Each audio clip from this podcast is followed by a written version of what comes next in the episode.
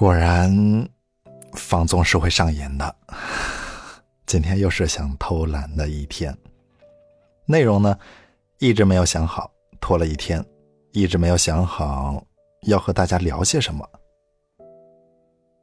啊，对了，那个今天正好翻到我的中学毕业照了，和大家 聊一聊我的中学趣事吧。嗯，你们学校允许你们带电子产品入学吗？这个就作为今天的今晚的互动话题吧。欢迎大家在评论区里踊跃回答。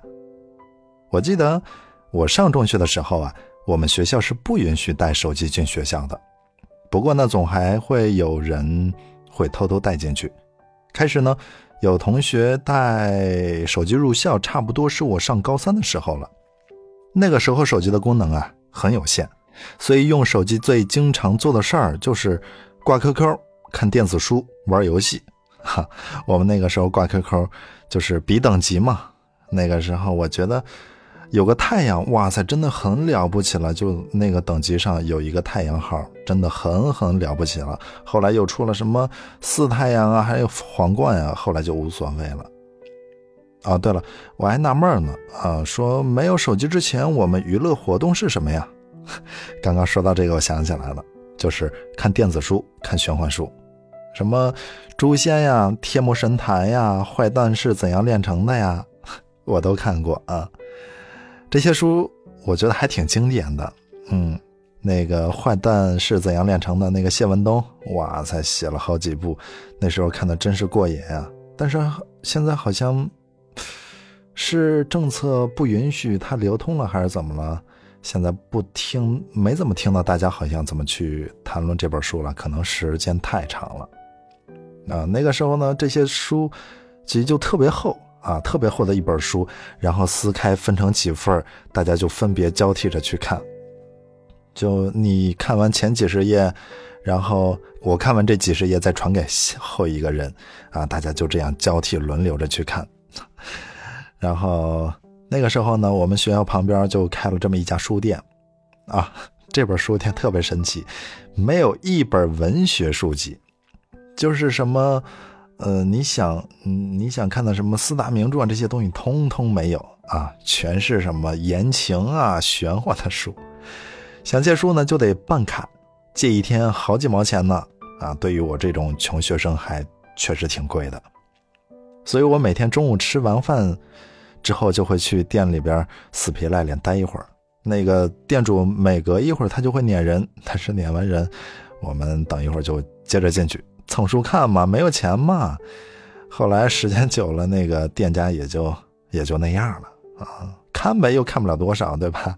最终你还是得走向这个借书的深渊里。话说那个时候，哎呦，作者写的书真是百无禁忌呀。天马行空，各种题材的书是层出不穷。当然，我看的也走火入魔啊，上课都偷偷看。不过也不是一点好处都没有，最起码我的那个作文分，我记得啊，我印象中记得应该是能提高了十多分嗯，然后呢，在此啊，我真的啊，我衷心的给大家安利一下《天魔神坛》这本书。天就是天地的天，魔呢就是神魔的魔。神就是神魔的神，然后坛就是水潭的坛，《天魔神坛》这本书，如果没有看过且喜欢看玄幻书的朋友，真的强烈建议你看一下啊！我觉得书的内容真的写的很棒。然后呢，和大家聊起来，感觉没有多久，但是算一算，也快二十年了吧。时代发展真是太快了，二 G 时代啊，我那个时候。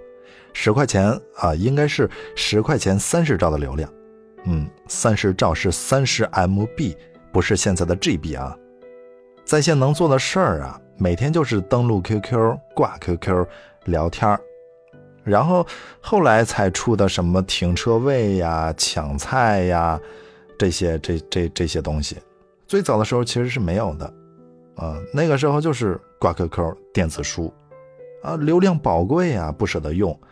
再说那个时候手机也不支持别的功能，啊，好像好像能在线看视频吧，但是卡的要死，所以一般都是提前下载到那个 MP4 里面。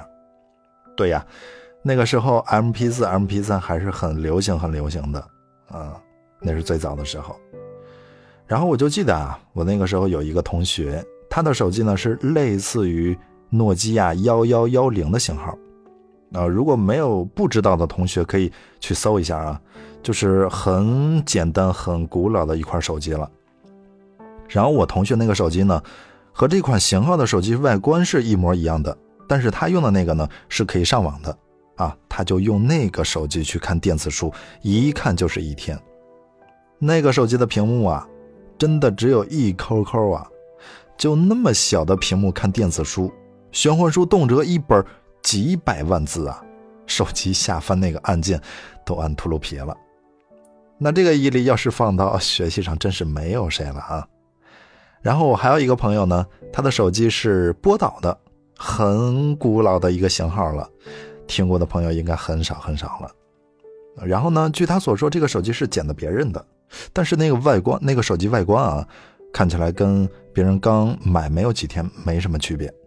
然后呢，他这个手机就一直从高二用到了大学毕业，啊，他不爱看电子书，但是他最爱做的事儿就是在那个 QQ 上聊骚，每天就是那么姐姐长妹妹短的聊着，啊，从睡醒聊到入睡，不厌其烦。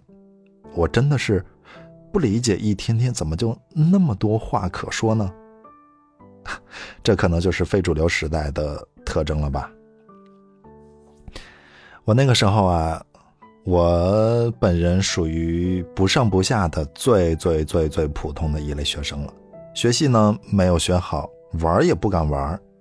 虽然看起来不会被老师家长批评，成绩好像也说得过去，但是就是这样一成不变、波澜不惊的生活。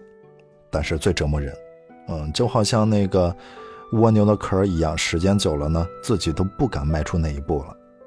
然后就是高考，然后就是上大学了。中学没有逃过的课呢，在大学补上了，要么就是课上玩手机睡觉，要么就是逃课打篮球。我记得在大一面试进学生会的时候呢，特紧张。我记得我当时面的那个是卫生部，啊，下面的学长就问我说：“你为什么要 要进卫生部呢？”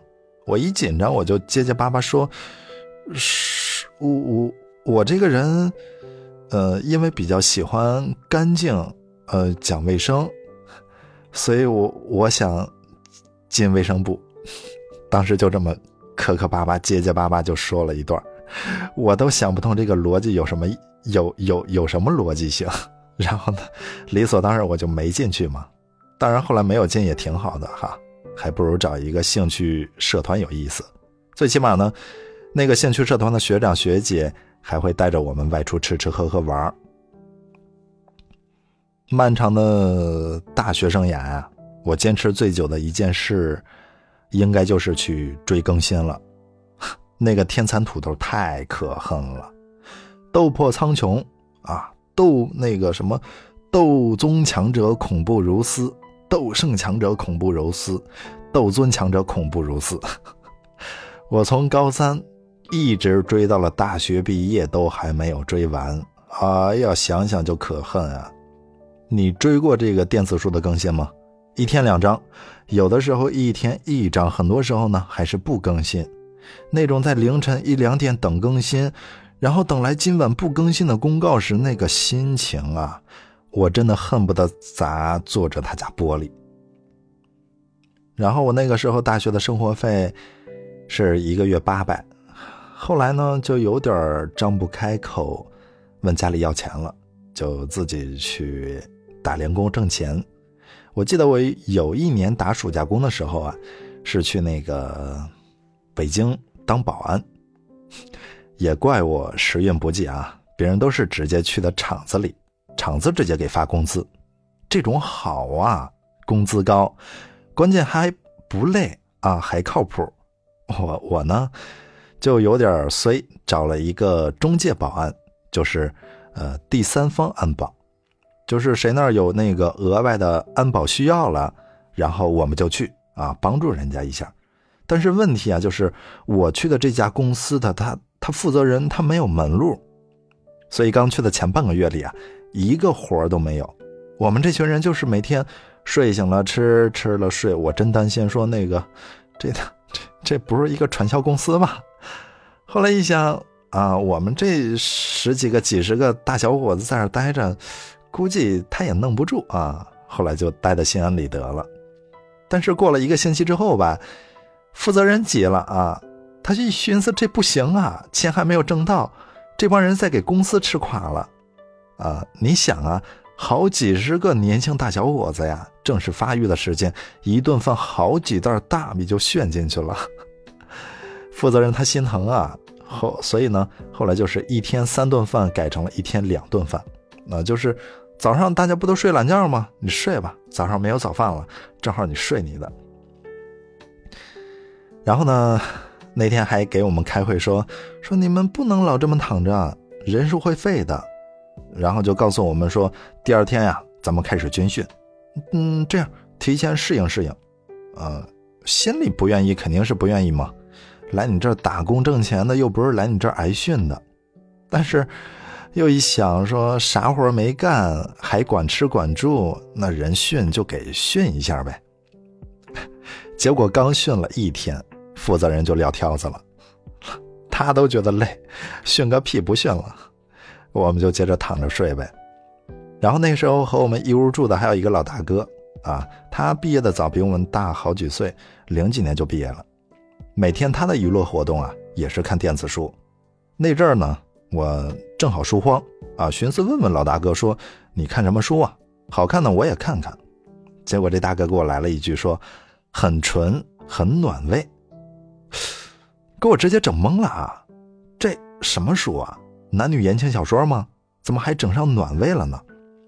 大哥说：“这是都市爽文，不是什么言情喜剧啊。”然后我就过去一看，屁他妈很纯很暖胃，人家书名叫做《很纯很暧昧》。操，真怀疑，我真怀疑大哥这文凭是不是花钱买的？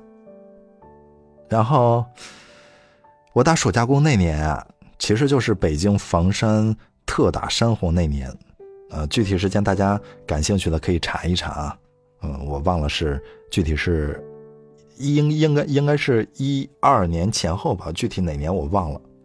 反正就知道那天那连着差不多一个多星期吧，一直在下雨。然后后来雨晴了，就刷到那个房山出事儿的新闻了。然后之后就是毕业了，毕业之后的前几年呢，也还会看看电子书啊。那个时候也没有什么事儿。但是后来因为工作比较忙，呢看的就少多了。现在啊，自从我开始做这个有声博主之后，我就习惯听书了。以前的网络是匮乏的，但是呢，我觉得时光是幸福的，所以手机于我而言，其实从始至终一直是一个工具。现在呢，五 G 的互联时代了。看似便捷了，却也无形中呢拉远了人与人之间的真实距离。所以，对于现在的孩子们来说，其实除了手机，他们真的是一无所有。很多老师、家长总认为说小屁孩什么都不懂，实际上呢，学生时期有一次，我和我妈吵完架，我真的当时有想去死。工作之后呢，压力山大。我觉得这种压力啊是正常的，是有意义的。而且社会上其实排解压力的渠道是很多的，比如说蹦迪呀、看电影啊、逛街呀、散步啊，或者就躺着什么都不干，其实不会有人说你。但是学生时代真的不一样啊，学生时代的压力是真的压力呀。所以其实我很能理解，有时候呢，你莫名其妙的发疯啊、傻笑啊，会突然的不想说话呀。甚至连着好几天都不会讲一句话，因为知道这些话讲出来也没有人能理解。我真的能理解，因为我也是从那个时代过来的。